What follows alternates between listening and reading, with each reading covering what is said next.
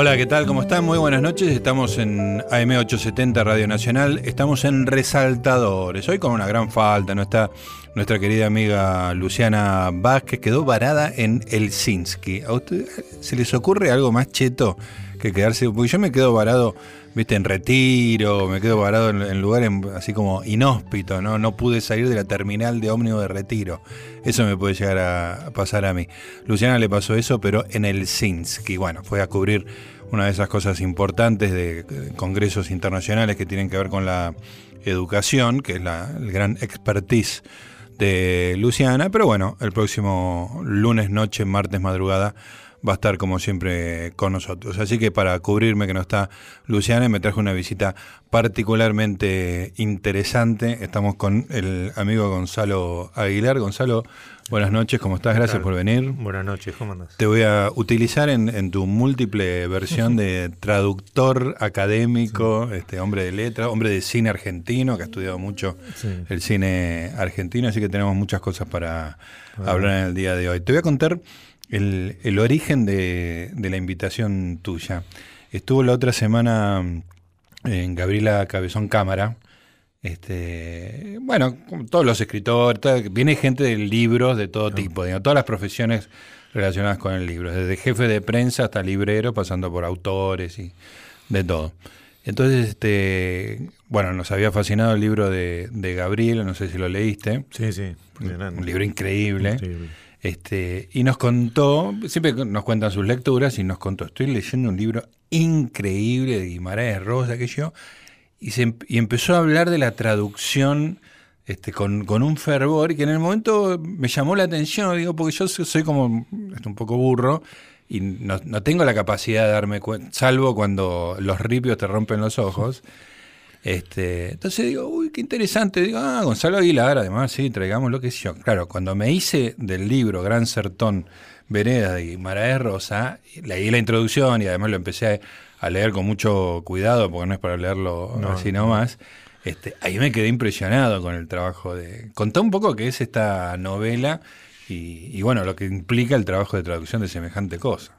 Sí, es un trabajo de traducción que hicimos con Florencia Garramuño eh, de un clásico ya de la literatura brasileña que es Gran Sertón Veredas.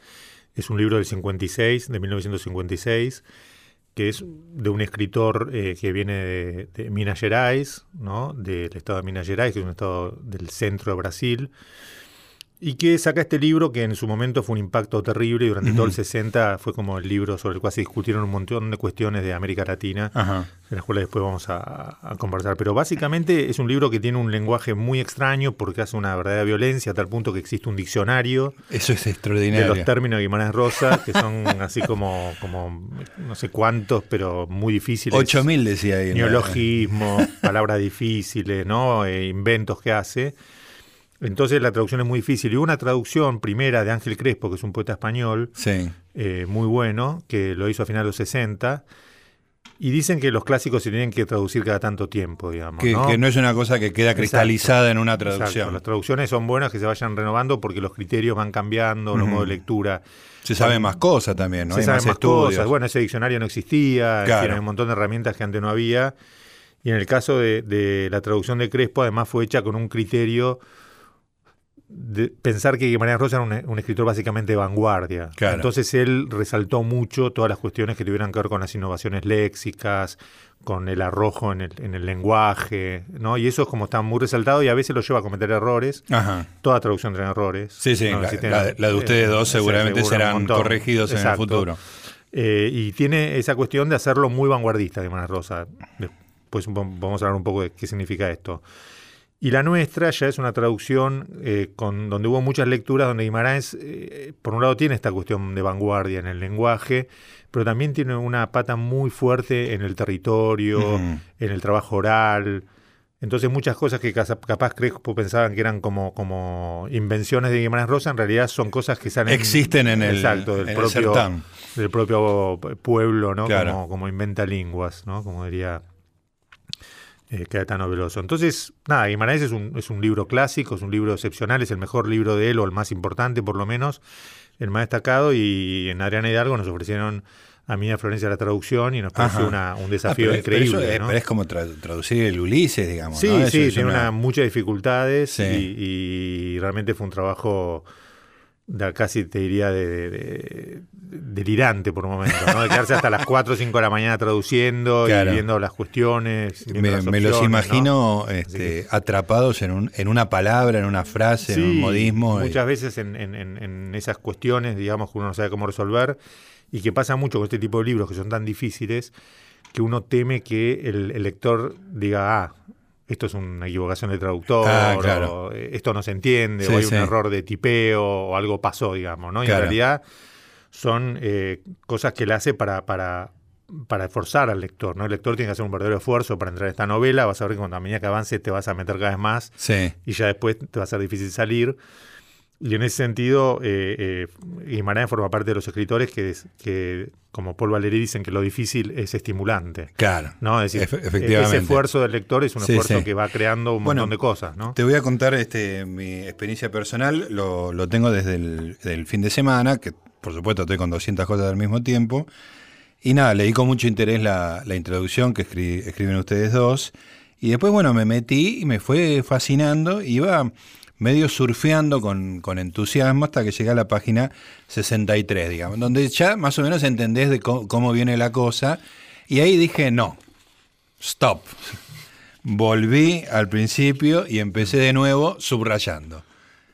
Y, ahí encontré un nuevo placer. Digo, me daba cuenta de que el placer original que estaba teniendo con esa lectura más o menos veloz, este, me estaba perdiendo algo que era eh, sustantivo del- Sí, de la claro, novela. es una ¿no? lectura que hay que hacer demorada, ¿no? Exactamente. Eh, saboreando cada palabra, es decir, Sí, son sí. libros que en ese sentido son muy exigentes, ¿no? Y en este caso, además, eh, bueno, Guimarães era, era médico rural, y tomó muchas historias, muchos modismos, muchas cosas que aparecen en su... Claro, debe haber, debe haber hablado con 2.000 Exacto. personajes de esa personaje zona. del sertón. El sertón es el interior ¿no? Sí, de sí. Brasil. Eh, muchas veces se traduce como desierto, pero no es exactamente, porque tenés el sertón del nordeste, de Bahía, ¿no? el de Glauber Roya. El de, Claro, yo te iba, a- te iba a preguntar por. Glauber Rocha porque Sí, hay mucha no relación. lo mencionaban ustedes y yo pensé acá hay algo de Sí, Glauber hay mucha, Rocha. mucha relación. Y, y ese es el, el sertón de Glauber o de Vida Seca de Nelson Pereira, es el del nordeste, Ajá. que es un sertón muy seco,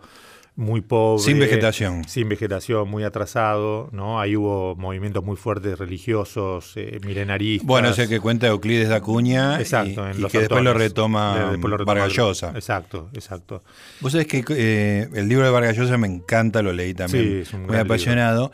Y después me encontré en una librería de usado, en, en esa época, te estoy hablando sí. de cuando salió, no sé, de Sí, ser década del sí. 80, ¿no? Sí, sí, principio del 80. sí. Este, encontré el libro de Euclides de Acuña en una librería de viejo, me lo compré fascinado, pero no lo puedo leer porque está, no sé si hay ediciones nuevas. eh. Hay una edición de Fondo de Cultura Nueva. sí. Ah, Fondo de Cultura, lo voy a buscar, porque no lo, no lo puedo leer físicamente, digamos, Claro, ¿no? claro. porque me hace estornudar de- Sí, sí.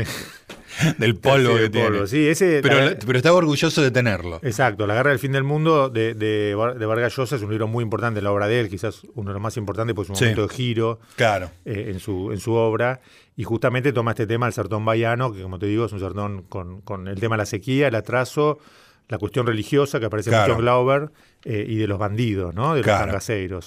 El, el sertón de, de, de Guimarães, si bien toma un poco la parte de Bahía del Nordeste, eh, es más minero, ¿no? Es, es un mucho más exuberante, con mucha vegetación. Las veredas son los ríos donde uno puede eh, refrescarse. O sea que es Eh, la vereda que aparece en ¿no? el título, ¿no? Dice Gran Exacto, Sertón Gran Veredas. Sertón Veredas. Entonces es como otro, eh, otro sertón, ¿no? En el caso de, de, de Glauber, recordá en el eh, Dios y el Diablo. Dios y el Diablo, Sol, ¿no? claro. Es, eh, Dios sería el, el Mesías que viene, esos que, que- que llevan gente y arrastran así como rebaño de personas hacia un Sí, sí. futuro mejor, donde el, el sertón se va a volver mar y el mar sertón, ¿no? Que es un poco Qué maravilla.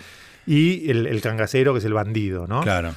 Eh, acá lo que hay son yagunzos. que ¿Qué son los yagunzos? los yagunzos eh, surge justamente, la palabra surge de, de lo que cuenta Euclid Acuña y Mario Vargas Llosa, que es eh, un levantamiento que hubo a finales del siglo XIX, eh, religioso de una comunidad que se llamó Canudos, que a partir de un Antonio Conceliero, que fue un- un- una especie de santo, eh, o se hizo vender como un santo, digamos, eh, logró generar esa comunidad y esa comunidad se llamaba Yagunzos, que eran los alzados, ¿no? Sí. Porque ellos estaban en contra de la República. Ajá.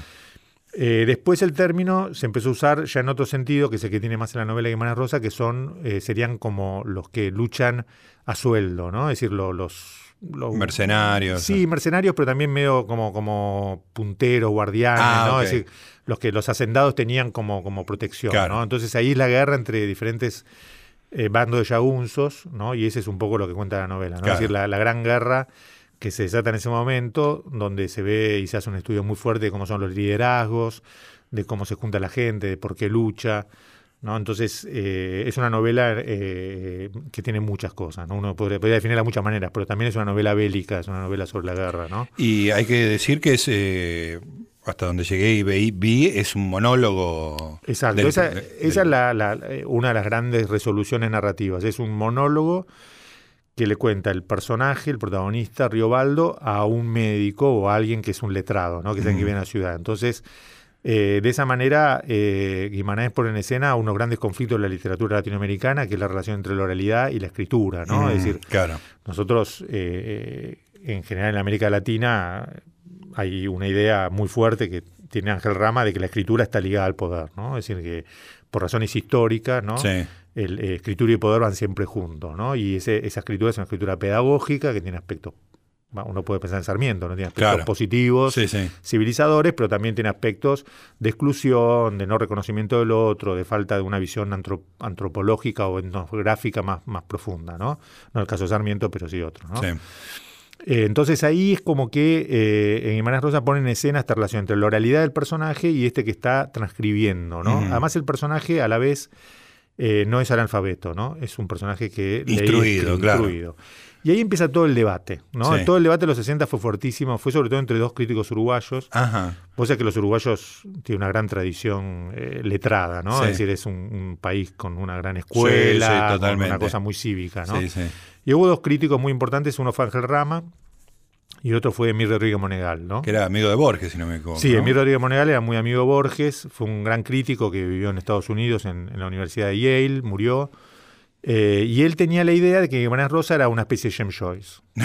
Claro. decía, "Eh, el experimento que hace Guimarães Rosa es como el que hizo James Joyce. Ah, mira. Y eso para él era muy importante porque decía, salimos del regionalismo. Claro. ¿no? Acá no importa qué es el Sertón, Minas Gerais, sino que se puede escribir sobre Sertón con un lenguaje como el de James Joyce. Claro. ¿no? Es como que vos escribís una, eh, eh, una novela sobre, no sé, eh, una parte de Entre Ríos, ponele, pero lo haces con un lenguaje que no tiene que ser el lenguaje de cómo habla la gente. Claro, ¿no? Es decir, sino que vas más allá. Hay una apuesta Sí, sí. a un lenguaje nuevo, esa es una utopía la novela, ¿no? Como una especie de idioma casi original, casi único.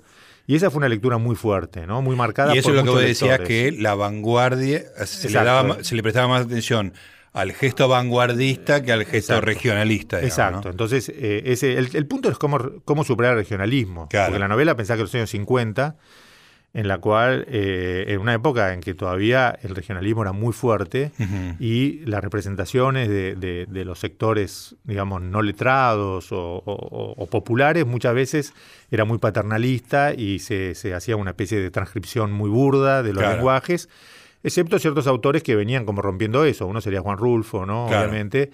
Y el otro Guimarães. Eh, entonces, para Ángel Rama también hay una superación del, del regionalismo, pero a diferencia de, de Emir Rodríguez Monegal, no pasa por Joyce, sino pasa por un trabajo etnográfico, ¿no? Ajá. Él dice, en realidad, eh, no se puede pensar a, a, a Guimarães Gozas sin pensar el trabajo que está haciendo él con el habla popular Claro.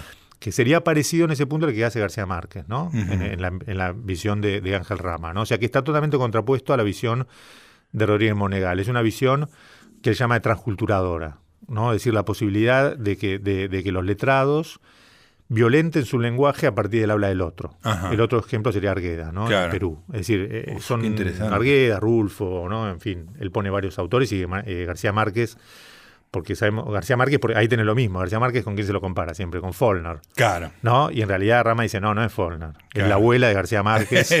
Es la Colombia Que profunda. Exacto, que influyó Claro. mucho más que. Faulkner Claro. llegó después y obviamente le dio herramientas, no está negando la presencia de Faulkner, pero el tema ahí es cuando un escritor puede eh, escuchar a ese otro, incluirlo en una narración, pero sin que eso sea como un gesto eh, digamos, de, de- de atrasar la literatura. Claro, ¿no? claro, Eh, claro. Es decir, como hacer una literatura medio antigua, antigua de, de, eh, hablada así, tipo como al cocoliche, vamos a decir. Claro, así, ¿no? tengo, tengo como, como suministro la- el lenguaje de un pueblo y puedo usar la herramienta de la modernidad vanguardista este, para Exacto. meter, hacer todo. Eso sería todo. más, lo que decís vos sería más Guimarães Rosa, ¿no? Sí. Más eh, Emilio Rodríguez Monegal. Monegal. Eh, Rama diría, no. No, esto directamente esto es, es, eh, es como un, es como que el, el- el- el mismo habla popular, ¿no? Está lleno de un montón de indicaciones posibles que te llevan a, a- ese tipo, de- por ejemplo, en el plano sintáctico, ¿no? Claro. En el caso de, de Arguedas es mucho más fuerte porque Arguedas trabajaba con el quichua. Mm. Entonces hay toda una cantidad de Claro, es una estructura totalmente Exacto, distinta. sintáctica.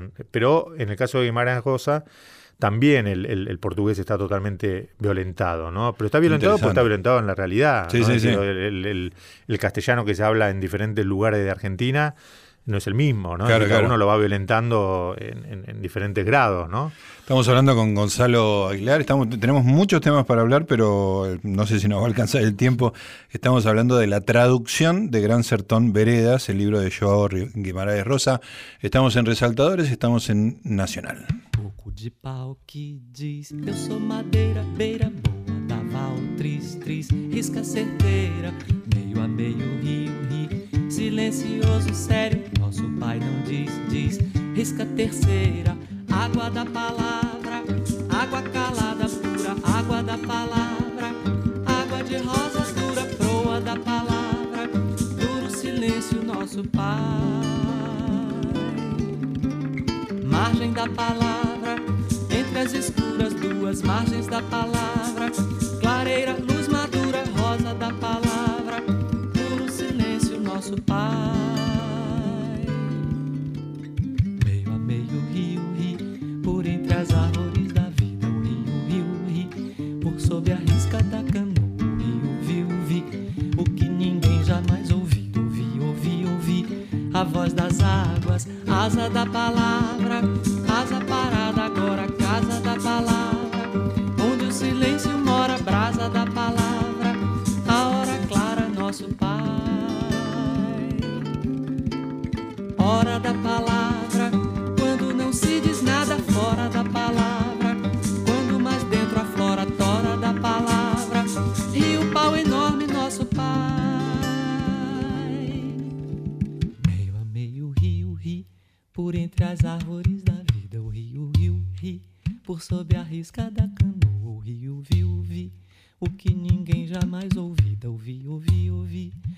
voz das águas, asa da palavra, asa parada agora, casa da palavra, onde o silêncio mora, brasa da palavra, a hora clara, nosso Pai. Hora da palavra. Muy bien, la música de hoy la trajo Gonzalo para eh, ilustrar de alguna manera lo que estamos hablando, que es de Joao Guimarães Rosa. Esto es eh, Caetano Veloso, ¿qué está haciendo? Caetano, eh, en este caso, eh, es una adaptación con Milton Nascimento, Sí. que Milton Nascimento es un músico que De la Minas- zona, exacto, claro. de Minas Gerais y Caetano es baiano, ¿no? Claro. Pero Caetano tiene una verdadera eh, adoración por Guimarães Rosa. Él siempre decía que Clarice Lispector es la vida hablando y Guimarães Rosa es el lenguaje hablando. Ah, ¿no? qué buena. Es qué una buena muy buena definición, definición, ¿no? Así, muy, sintética de, de dos, los dos grandes escritores que surgen, eh, digamos, surgen antes, pero en los 50 es un momento sí. muy fuerte, ¿no? De, de, de, de- de- de- de publicaciones y de presencia, ¿no? Y en ese caso, eh, lo que hace Caetano, que siempre tuvo, como te digo, esta predilección por Guimarães Rosa, hay una canción muy linda que se llama Lingua, donde él dice que le gusta sentir en su lengua eh, eh, la rosa de rosa, ¿no? Qué bueno. Y después en una película, eh, Caetano fu- dirigió una película que es excelente, que se llama Cinema Falado, ¿no? El cinema, cine hablado, Sí. que es una película que es toda hablada, Sí. ¿no? Es una especie de homenaje a Godard que hace Caetano. Eh, tiene un gran monólogo de la novela eh, Gran Sertón Veredas, Ajá. recitado por un amigo de él, ¿no? Oh, extraordinario. Sí, que es tremenda, la película es, es buenísima. Y acá lo que hizo, eh, se juntó con Milton, él hizo la letra, Milton la música, eh, hizo una obra realmente excepcional que ha tenido muchos premios que se llama La, eh, La tercera orilla del río. ¿no? La tercera orilla del río es un cuento de Guimarães Rosa, uno de los más conocidos, de hecho hay una versión en cine de Nelson Pereira dos Santos, que es la idea de cuál es la tercera orilla del río, ¿no? Sí. Eh, bueno, es la locura, ¿no? En el Ah, cuento, claro. ¿no? Es un padre Ajá. Que en un momento se va con, con- con su canoa y se queda en el medio del río, ¿no? Sí. Y el hijo va y le lleva comida para que el padre siga viviendo. Y es una historia excepcional sobre la herencia, la relación con el padre. ¿no? Es decir, todo lo que tiene que ver un- un- con, con una cuestión que, que es muy fuerte, que es si nosotros imitamos o no a nuestros padres, ¿no? Es decir, Claro. hasta qué punto nuestra vida diverge o, o- o repite, ¿no? Y ahí es muy fuerte porque ese padre, al irse a ese lugar, eh, es tan poderoso, digamos, que genera en el hijo que después cuando el padre muere lo reemplaza, ¿no? Ajá. Eh, y Catano hace a partir de eso eh, una cosa muy típica de él, que no es una versión literal del cuento, no cuenta la historia, sino que utiliza el cuento para hacer una, una suerte de, de- de reflexión sobre el lenguaje en, en Guimarães Rosa. Entonces, la tercera orilla del río tiene un- una letra que sería eh, con, con ese lenguaje, digamos, ¿no? que se va repitiendo, ¿no? Dice la palabra hueca, eh, el, el río fluye y va buscando como ciertas relaciones con las palabras eh, y a la vez mete ¿no? el silencio fuerte en nuestro padre, ¿no? El momento en que los padres no hablan tal vez sea el más, Terrible, ¿no? más terrible, ¿no? Claro. Porque ahí qué haces, ¿no? Claro, decir, el silencio del el padre. silencio del padre, ¿no? Eh, y bueno, es una letra muy especial porque justamente tiene esta suerte de, de- de sensualidad con la lengua, ¿no? Ujú. Es decir, de que es lo buscar que aparece en toda esta Exacto, novela. ¿no? aparece en toda la novela de Guimarães y en toda la, la- la- la literatura de, de Guimarães. Con un juego también con, con- con la música que trata de eh, buscar esa cuestión acuática, ¿no? Con ciertos instrumentos como un tambor muy hueco, ¿no? Claro, que hace una Eh, cosa. La canoa, Sí. ¿no? En sí, aparecen cosas que tienen que ver con, con- con esa cosa de Caetano tan, tan especial de, de- de hacer una adaptación sin ser servil a- a- al texto, ¿no? Extraordinario.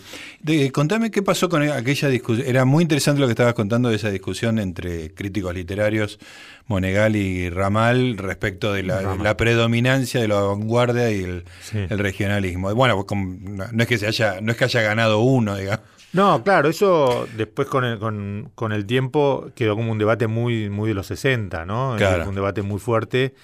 eh, y yo siempre digo que eh, a veces los críticos nos peleamos por ciertas divisiones y por ciertos conceptos y, y algunos artistas están por sobre esas diferencias. Claro. ¿no? Es decir, un ejemplo muy típico es el de Puig, ¿no? Que claro. algunos dicen, ah, Puig mezcla la cultura alta y la cultura popular, no sé qué. Pero quizás Puig no hace esa diferencia que hacemos no le nosotros. importaba. Claro. No, es decir, él estaba, para él era lo mismo le- eh, leer Joy que era una película con, con Mecho Ortiz, ¿no? Claro, decir, claro, era el- su vida era en- su vida, era en- su en el mundo, su experiencia, su, Claro. su afecto, todo pasaba por ahí.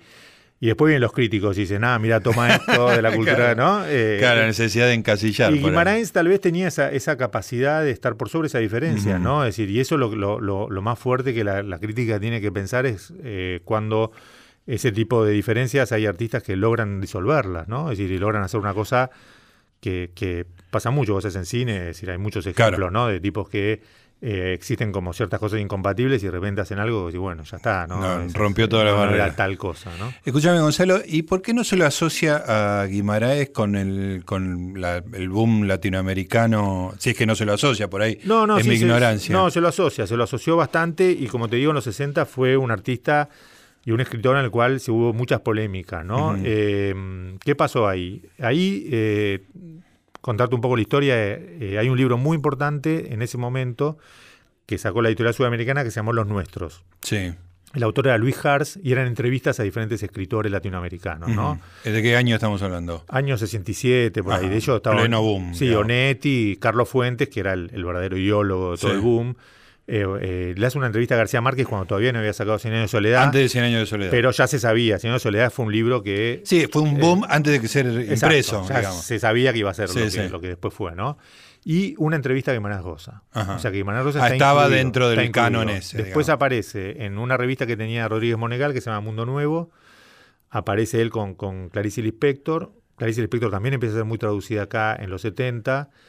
Eh, y después eh, en la revista Crisis, que es una revista muy, muy importante de los principios de los 70, también se le da mucha eh, Bola Guimarães Rosa. Así que, que tenía, lo que pasa es que ahí aparece el problema de la lengua, Claro. el problema de las traducciones, Claro. ¿no? Algunas Sobre todo en- traducciones, una- una, estas primeras historias, que son los cuentos de él, fue bastante, digamos, como, como vendida, le, le fue bien, pero claro, es También un- voy a curiosear. Sí, sí. Gonzalo trajo primeras versiones, eh, otras ediciones de otros cuentos. Es un tema interesante ese porque en realidad el, el, eh, los dos escritores que podrían entrar en el boom, que son Guimarães Rosa y Clarice Lispector, no entraron por diferentes motivos, creo yo. ¿no? Ujú. Guimarães Rosa, por esta cuestión de la lengua, la dificultad de la Claro. traducción, pese Claro. a que era eh, una lectura preferida de Carlos Fuentes, de muchísimos escritores, era una referencia. Eh, de hecho, eh, en la Argentina, escritores como Tizón, el mismo Ricardo Piglia, es decir, eh, han sido como muy, muy tocados por la presencia de Guimarães, ¿no? Pero en ese punto ha sido quizás escritor para escritores, Claro. saliendo de su lengua, ¿no? Sí, sí. Y Borges a todo esto no le prestó la menor atención. no, no, Borges no. Después está Clarice Lispector, que, que yo creo que no entró porque el, el boom fue muy machista, que es un Ah, aspecto que todavía falta revisar mucho. Fue Claro. muy de. No, o sea, Sí, eran, meter una mujer ahí era eran, grandes- eran winners todos, ¿viste? Carlos, Carlos Fuentes, que salía con Jan Siever, Que tenía toda la no solo eran solamente hombres, sino que eran todos eh, sí, machos alfa, ¿no? Exacto. El único ahí era Donoso, que después se descubrió que era gay, Claro. que tenía como una eh, doble vida, vamos a decir así. Fue muy, muy posterior y no era el más importante de los cuatro, Claro. digamos, ¿no? Claro, claro. Pero Entonces, mujeres abstenerse. Sí, sí, mujeres me parece que no, no había mucha predisposición, porque el modo en que se pensaba la narración como identidad, como esa dimensión continental, eh, esa relación alrededor del poder, Sí. ¿no? la crítica de los dictadores, había muchos temas que de alguna manera eh, quizás eh, tenían un nexo mayor con preocupaciones eh, masculinas. Más masculinas, que eso ¿no? se ve hoy, digamos, ¿no? Claro, en ese momento claro. era más, más Y en una dimensión masculina este, revolucionaria era el hombre nuevo, ¿no? Era la, Exacto. la mujer era un- Exacto. un aditamento. es, una bu- es un buen detalle. ¿no? De hecho, hay un, hay un estudio muy interesante de, de una amiga mía que está en, en Harvard, que se llama Diana Sorensen, una profesora, que es sobre el homoerotismo en la Revolución Cubana. ¿no? Es esos Uf, eso es 12 un hombres tema- todos juntos ahí alrededor de la figura tremendo, de Fidel. ¿no? claro. Eh, y ahí te digo, en Con ese, el torso desnudo en la, en la chalupa Exacto. desembarcando, ¿viste? Exacto, hay mucho de eso. Y, Parece Espartaco, ¿no?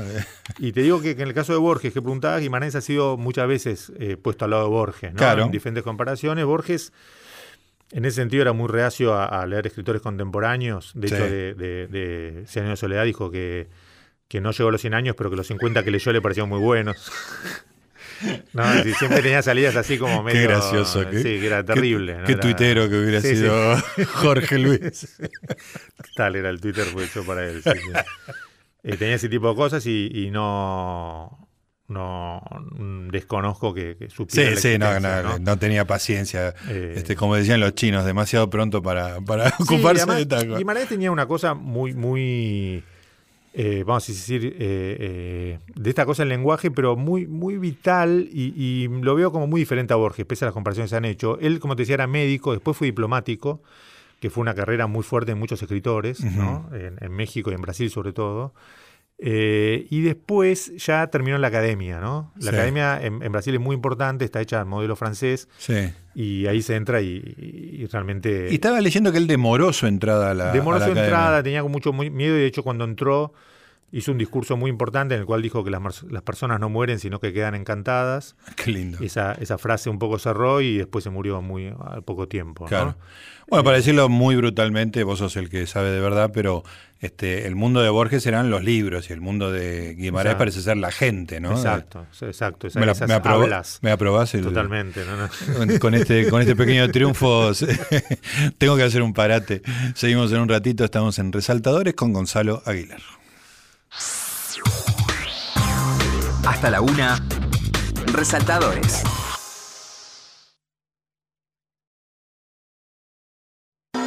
Resaltadores. Con la conducción de Gustavo Noriega.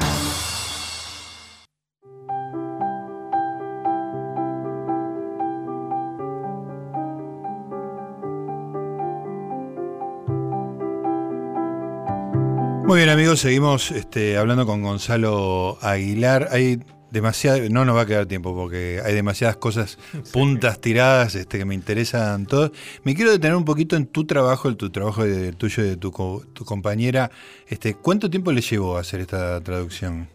Mira, con Florencia, eh, que trabajamos mucho juntos, trabajamos en la facultad y bueno, además es amiga de, de- de hace muchos, muchos años, hicimos primero una, una prueba con las primeras páginas para tener como una especie de cuestión de la frecuencia que vamos a tener, de los criterios. Claro. Y Hicieron nos muestreo. Exacto, después nos dividimos y ahí cada uno, como te digo, se quedó porque te quedabas a veces hasta las 3 de la mañana y ya era como sonam, viste, una traducción sonámbula, digo yo a veces. Como uno iba ahí y se metía en ese mundo y peleaba y trataba de sacar lo que podía, ¿no? Eh, ahí ayudaba mucho eh, em, el- la versión anterior de, de Crespo, toda la bibliografía que existe, ¿no? Este Claro. diccionario. Y una cosa que casi ningún traductor te va, te va a reconocer, pero Wikipedia es una herramienta Wikipedia increíble. funciona, claro que sí. ¿Sabes por qué? Porque Wikipedia tiene, por ejemplo, el nombre de pájaros. Ah, ¿no? perfecto. Que hay muchísimos. Bueno, Sí, el sí. libro tiene un, un muestrario de pájaros, de Claro. árboles, de zona, de lo que sea. Entonces vos, los árboles, eh, viste que siempre te ponen intraducible, ¿no? Que es lo que cuando el traductor no sabe te pone es intraducible, ¿no? Pero vos te metes en, en Wikipedia y ves que el pájaro Equivale a un claro. muchos nombres son guaraníes, ¿no? O, o- o- o tupí guaraníes, o, o tienen que ver con, con, con zonas, pero en realidad el, el- el Wikipedia en ese sentido es muy útil, ¿no? Porque Claro. vos vas pasando de versión a versión, tenés la fotito, Claro. Los diferentes nombres, especies, eh, pero no, no es una cosa para ir diciendo por ahí que uno tradujo con Wikipedia porque quedás... Es que Wiki- yo tengo una teoría con Wikipedia que es que te- Wikipedia tiene muchos niveles y hay niveles en que es muy confiable. Sí, sí, sí. Cuando, cuando el tema es bien general y, abarcativo, o sea, si vos vas a buscar mi entrada en Wikipedia, No, que, sí, sí, que claro. existe, este, tiene 200 errores, tiene cosas sí, ahí se meten- malintencionadas. ahí se meten lo- los- claro, sí, los pero, pero ¿quién va a buscar a mí? No, ¿Quién me va a buscar a mí? Pero cuando vos buscas, qué sé yo, cosas de la Segunda La Guerra de los Mundial. políticos argentinos son todas intervenidas. No, por eso, eso no tiene ningún Eh, Hay que sentido. tomarla con pinzas. Pero vos buscas algo de la que yo, Segunda Guerra Mundial. Sí, y- sí, y es impresionante. es un es el típico laburo este, Sí, sí, sí. bueno, esta cosa nueva, No, ¿no? se hizo un, un estudio y tiene ta- tantos errores como la británica, digamos. ¿no? Mirá vos, ah. Eh, Hay pero- que saber qué es lo que uno va a buscar exacto. ahí. Bueno, Exacto. como todo, ¿no? Que el mundo ese de la informática es genial y, y internet y todo, pero si vos tenés hay que saber, hay que saber eh, manejarlo. seguramente va a estar mejor, ¿no? Ahí está. Yo traje alguna frase de, de- Porque la novela tiene toda esa cosa farragosa de aventura, de la guerra, Sí. del pacto con el diablo. Sí, sí. Y además es, es como muy episodio, van pasando Exacto. vamos- episodios de la vida de y todo de- continuado, ¿no? Claro. Entonces, eh, así todo tiene como grandes momentos aforísticos, ¿no? Tiene momentos Ah, sí, sí. de, de- de- una poesía increíble y casi de, un- de cosas que tienen que ver con la vida, ¿no? Por ejemplo, en un momento dice, no tenía miedo, no. Ten- lo que tenía era el cansancio de esperanza. ¿no? Cansancio de espera. Qué maravilla. Después dice, el Señor escuche mi corazón, tome mi pulso. El Señor avista mis cabellos blancos. Vivir no es, es muy peligroso, porque todavía no se sabe. Porque aprender a vivir es lo que es vivir. Qué maravilla. ¿no? Y después tiene otra que me gusta mucho que es eh, el Señor, ¿no? O sea, así lo llama al, al- al que lo está escuchando. Al ¿no? interlocutor. Que nunca habla, ¿no? Eh, mire, vea, lo más importante y bonito del mundo es esto, que las personas no están siempre iguales, todavía no fueron terminadas. Qué sino que maravilla. ellas- sino que ellas van siempre cambiando, afinan o desafinan. Verdad mayor. Es lo que la vida me enseñó, eso es lo que me alegra un montón. ¿no? Y, y- y va así, eh, afirmo al Señor de lo que viví. Lo más difícil no es uno ser bueno y proceder honesto.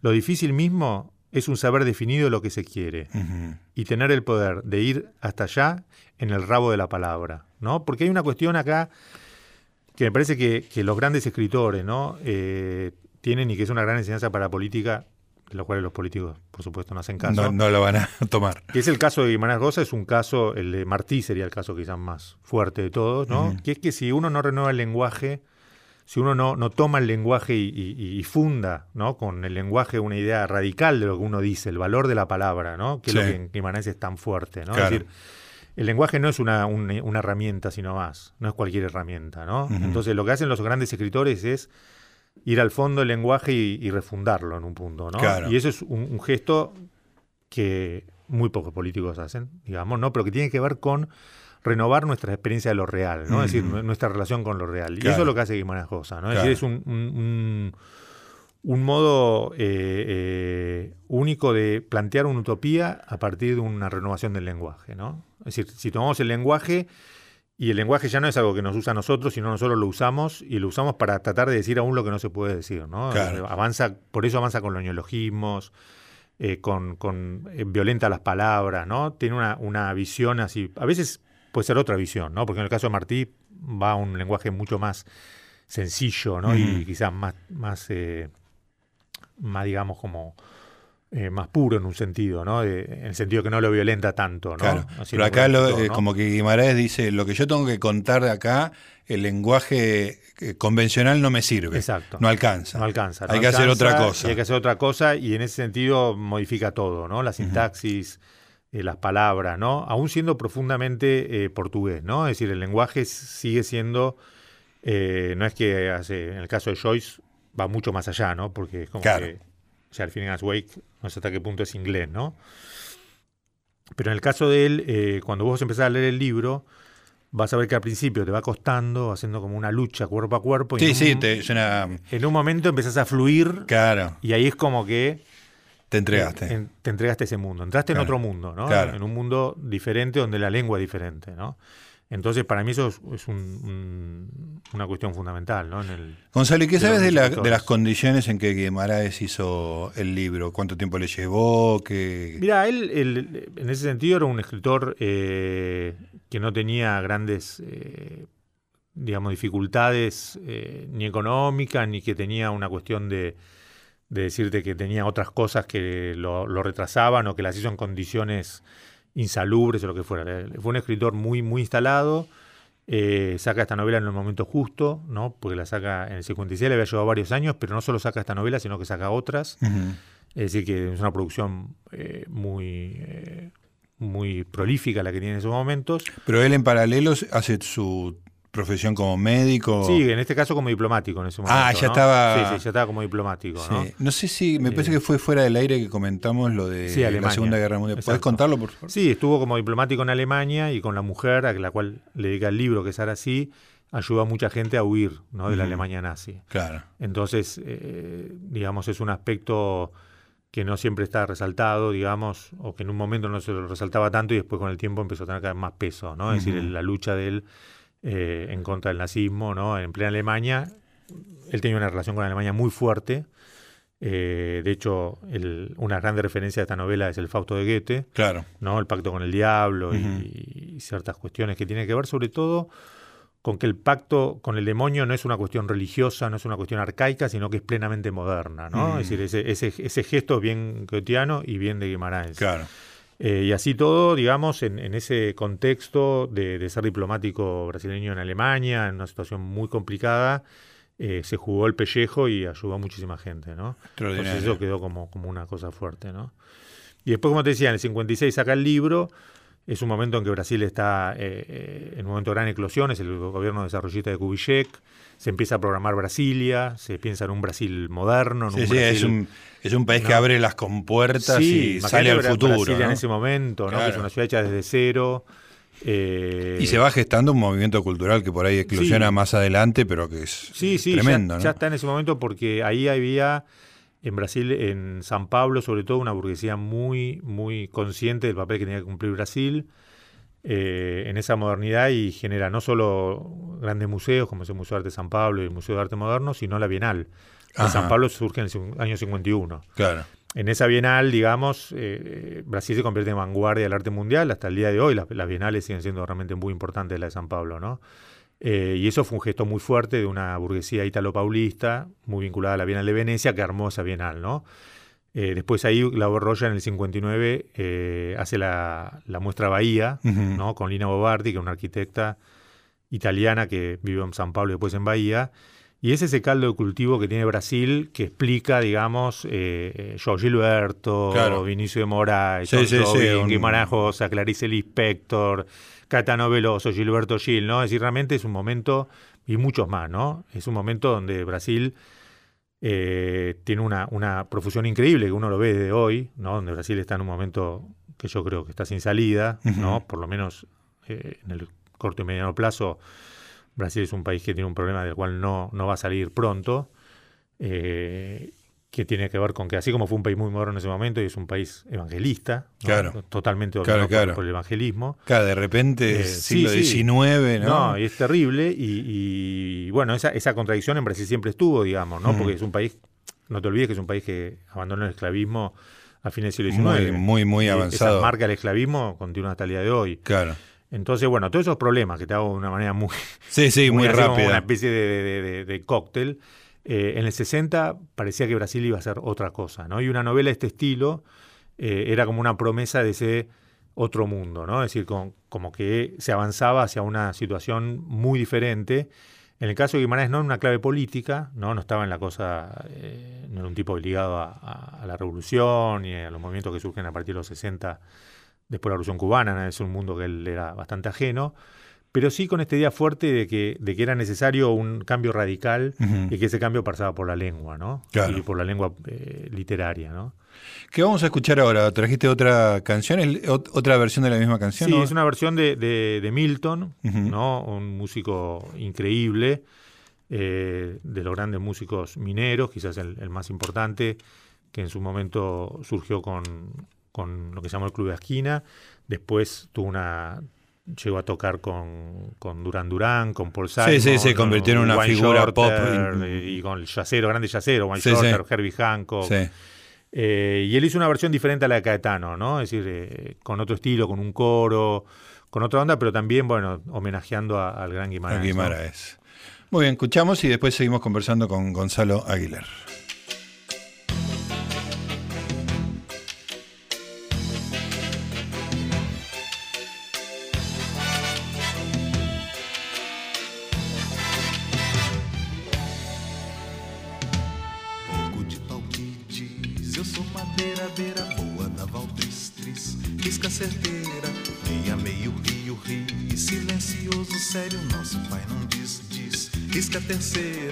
Água da palavra, água calada pura, água da palavra, água de rosa dura, proa da palavra, duro silêncio, nosso pai, margem da palavra, entre as escuras tuas margens da palavra, clareira, luz madura, rosa da palavra, puro silêncio, nosso Pai. Meia, meio rio, rio, por entre as árvores da vida, o rio, rio, rio, por sobre a risca da canoa, o rio viu, viu que ninguém jamais ouvida, ouvi, ouvi, ouvi, a voz das águas.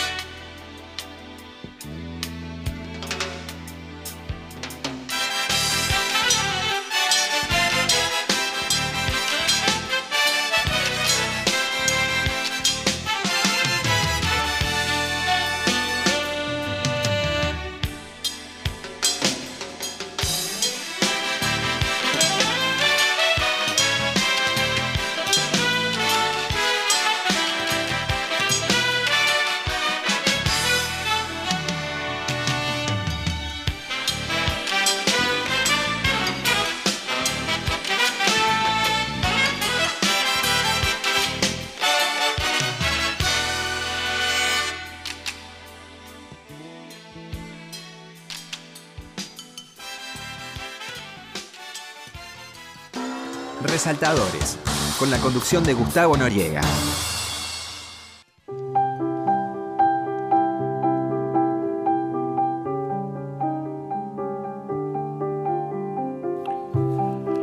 Muy bien amigos, entramos en el último bloque, estamos hablando de Gonzalo Aguilar, una explosión de temas, mucho, mucho relacionado con Brasil. ¿Cuál es tu relación personal con Brasil? ¿Cómo es que sabes portugués al punto tal de traducir a Guimaraes Rosa?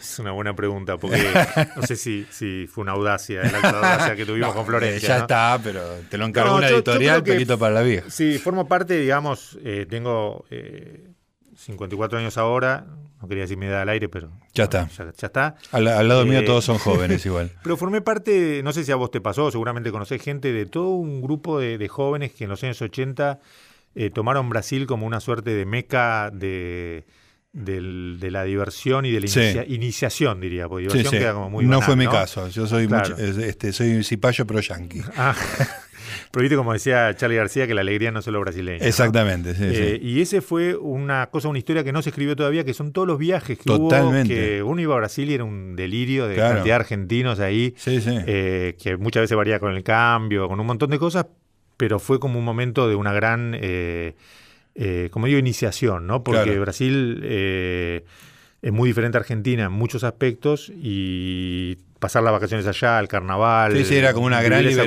sí, liberación, era digamos, muy ¿no? diferente, ¿no? Entonces, Era como el- esa idea dionisíaca del carnaval llevado Exacto. a las vacaciones enteras. digamos, Exacto, ¿no? total. Y, y ahí se dio un poco que a mí me gustaba mucho la música brasileña, eh, sobre todo Caetano, Milton, que eh, vinieron acá en la época de la dictadura Sí. y fueron realmente un- una ventana de aire fresco, Claro. ¿no? Una corriente de aire fresco porque eh, ver a Gal Costa en escena, digamos, era como algo Sí, muy sí, corporal, ¿no? Y claro. yo siempre recuerdo un recital que fue en el Coliseo, que fue en Mato Grosso, que es un músico excepcional Ah, y sí. que hacía como una especie de striptease. Ah, lo vi. Y, Yo estuve eh, ahí. ¿Estuviste en ese Estuve recital? ahí. Bueno, ese recital fue como poner una bomba eh, en, el medio de, en el medio de la 9 de julio, ¿no? Me Porque acuerdo que eh, hizo una cantidad de bices increíble porque la gente no se iba. No se iba. y, al final apareció con una toalla, como que lo había sacado de la ducha. Sí, sí, sí. Era una cosa hermosa, hermosa. No, No, lo- lo increíble. que dif- uno de los grandes recitales Fue uno de los grandes recitales porque además fue un recital que, que eh, él siempre fue muy gay, digamos, y ahí, Sí. Digamos, puso en escena en, en un momento en que Argentina No era estaba, tan sencillo, ¿no? estaba Claro. terrible, eh, puso en escena y la gente se volvió loca, ¿no? Loca, Es decir, eh, loca, loca. en el sentido, todos los sentidos de la palabra. Sí, ¿no? sí.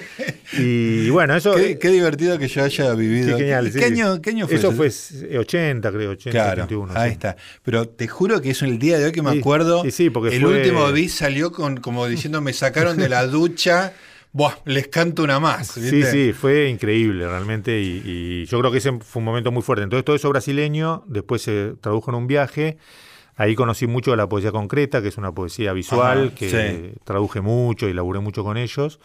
Eh, también vi a Caetano, bueno, y, y fue como... Y- y el- estudio del- el estudio fue No, el estudio fue estar ahí, colgarme en Ah, Brasil y, ah, ah, y eh, estar en el, en el, cuerpo estudio cuerpo. fue la calle, Sí, como- sí, como sí, se dice claro, ahora. exacto. Qué genial, Eh, muy sí, bueno. tuvo, tuvo, fue una experiencia, creo, eh, muy marcante para mucha par- gente de mi generación. Eh, no sé ahora cómo, cómo es, eh, o creo que va variando también de acuerdo a, a- a diferentes momentos, eh, pero fue un, un shock llegar a, a Bahía. Llegué justo el día de la fiesta de Yemanjá, que es la Oh, fiesta de la sirena del mar. Eh, así que, bueno, imagínate ver toda esa cultura No, es explosi- tremendo, es explotando, era como, no, era demasiado, ¿no? Sí, yo fui un poquito más tarde en la década del 90 y me acuerdo de ver a Olodum en la calle. Bueno, lo Doom, claro. y, y realmente era una cosa que te, te, Sí, sí, fortísimo. te hacía perder el, Fortísimo. la, la ra- la racionalidad, digamos. ¿no? Exacto. La toda la cosa sensorial. Exacto, te el Odum se fue, se fue, es un grupo afro negro de Bahía que recupera muchos ritmos eh, y que ha influenciado, bueno, por lo sabemos, ha tocado con ellos. Michael Jackson, Sí, tiene un sí. video que te recomiendo la letra porque es una letra más genial de Michael Jackson con Olodum, después, bueno, los Cadillacs. Bueno, le rob- robaron y arreglaron amistosamente Matador. Este, Exacto, y, y- y, bueno, cuando yo llegué a Brasil la primera vez, todavía el movimiento negro estaba muy incipiente, ¿no? Después en los 90 fue la gran explosión y hoy en día en, en- en las ciudades donde hay mucha población negra como Salvador eh, hay una verdadera afirmación negra que es muy, muy impactante, ¿no? En el sentido de que te puedo decir que en los 80 cuando yo fui, la población negra era una población muy dominada, ¿no? Es decir, muy como cabizbaja, vamos a decir Claro, así, ¿no? sí, Y sí, hoy en sí, día entregada hay y ahora un eso orgullo importante y un gran debate en Brasil con respecto a, a esos sectores, ¿no? Negros, indios, que quieren, piden por la palabra, ¿no? Y, y hay anécdotas súper interesantes de este tema, ¿no? ¿Y, y qué te parece que pasa cultural, más allá de la, de la situación política que es muy complicada en Brasil? ¿Qué te pasa, qué te parece que pasa culturalmente, digamos, ahora que, este, que en los 60, 50 y 60 generó desde Guimarães Rosa hasta Caetano, hoy qué pasa con eso? Bueno, hay, hay eh, eh, digamos, como, como sectores que, que siguen, es decir, en el, en el terreno de la cultura y del arte, me parece que la, la cuestión de Gilberto Gil como ministro de Cultura marcan un poco que eso eh, subsiste, ¿no? Eso sobrevive. Claro. Eh, vos tenés músicos jóvenes como Arnaldo Antunes, que son eh, impresionantes y que siguen en más línea, o cantantes como Marisa Monte, que no tiene nada que envidiar Claro. a Gal Costa o a Sí. Regina, lo que es Mucho decir. Y con ella, muchísimas, ¿no? Es decir, realmente es impresionante la cantidad de cantantes que tiene Brasil. Después, también eh, eh, en el campo del cine, bueno, que vos conocés muy bien, ¿no? Estando en el documental con Coutinho, o de repente Sí, aparece sí. un Adir, Adirley Queiroz, que es un cineasta joven de Brasilia, que es increíble. Sí, la escuela documental de Eh, Brasil exacto, es tremenda. Es tremenda, la crítica mismo brasileña. Es decir, hay como una cosa que pasa en estos casos donde dice, bueno, ¿cuánto tiempo más va a soportar y va a sobrevivir? Y efectivamente, las- eh, uno, yo soy optimista por naturaleza y creo que eso va a seguir y va, va realmente a avanzar y va a seguir creciendo, ¿no? Después tenés... eh, en, en diferentes zonas tenés como, como, como esta cuestión viva y además la cultura popular brasileña es una cultura muy, muy vital, ¿no? Eh, entonces, en ese sentido, me parece que sigue siendo un país que hay que mirar mucho desde el punto de vista cultural y, y de las producciones artísticas que tiene, ¿no? La Bienal Claro. de San Pablo es ahora Sí. eh, y siempre es un referente fundamental. En arte eh, se están haciendo muchas muestras justamente con este tema que te decían. Por ejemplo, hay una muestra en estos momentos en el MASPI, que es el Museo de Arte de San Pablo, sobre eh, negritud afro, eh, afroatlántica, ¿no? Es decir, recuperar toda la cultura negra del Atlántico, Claro. que se hace, es verdad, cuando Bolsonaro, que es un racista, tiene el 20% de los votos, pero por eso es mismo tremendo, es claro, muy poderoso, ¿no? Es decir, y después eh, hay, hay una muestra que está curada por una argentina, que es Mujeres Radicales, también en estos momentos en San Pablo, ¿no? Es decir, todos esos movimientos son muy interesantes, ¿no? Después está el punto de, de, de debate, por ejemplo, la antropología, Brasil también es vanguardia, ¿no? Hay un- te cuento esta nota porque me parece que es muy Dale. útil para lo que está pasando actualmente, ¿no? Ahí está Vivero de Castro, que es un gran antropólogo, y eh, él se puso a hablar una vez en un congreso y le dijeron, no, ¿por qué hablas vos por los indios y no hablan los indios? Sí. ¿no? Típico planteo Sí, que sí, sí, también con los las negros, mujeres. etcétera, ¿no? Y él dijo, bueno, pero no, si un indio habla sobre él, le hace filosofía. un blanco hablando de un indio es antropología. Antropología. Un blanco hablando de un blanco es filosofía. Un indio hablando de un indio es filosofía. O sea, como poniendo un poco que eh, todas las voces son necesarias, Claro. ¿no? Todos esos puntos de vista son necesarios. No tenemos que abandonar la pluralidad, me parece que es fundamental, ni tampoco castigar a nadie por... por, Por, por, al- por algo que no, Sí, que no una- tiene elección, Exacto, digamos. que no tiene elección. Eh, y en ese sentido me parece que la cultura brasileña es una cultura súper eh, viva, digamos, súper interesante, ¿no? Bueno, de referencia a esto es Gran Sertón Veredas, de Joao Guimaraes Rosa, traducción de Florencia Garramuño y Gonzalo Aguilar. Podríamos haber estado otro Sí. programa y no hablamos de cine argentino, que Gonzalo es un gran conocedor del cine. Dale, y, le- leímos poco la novela, pero la dejamos para que el lector la lea y la Ahí disfrute está. porque Es extraordinaria. extraordinario, realmente. Bueno, gracias, gracias Inés Gordon, gracias a todos los operadores que estuvieron hoy y nos reencontramos la semana que viene ya con Luciana Vázquez. ¿eh? Muchas gracias, chao.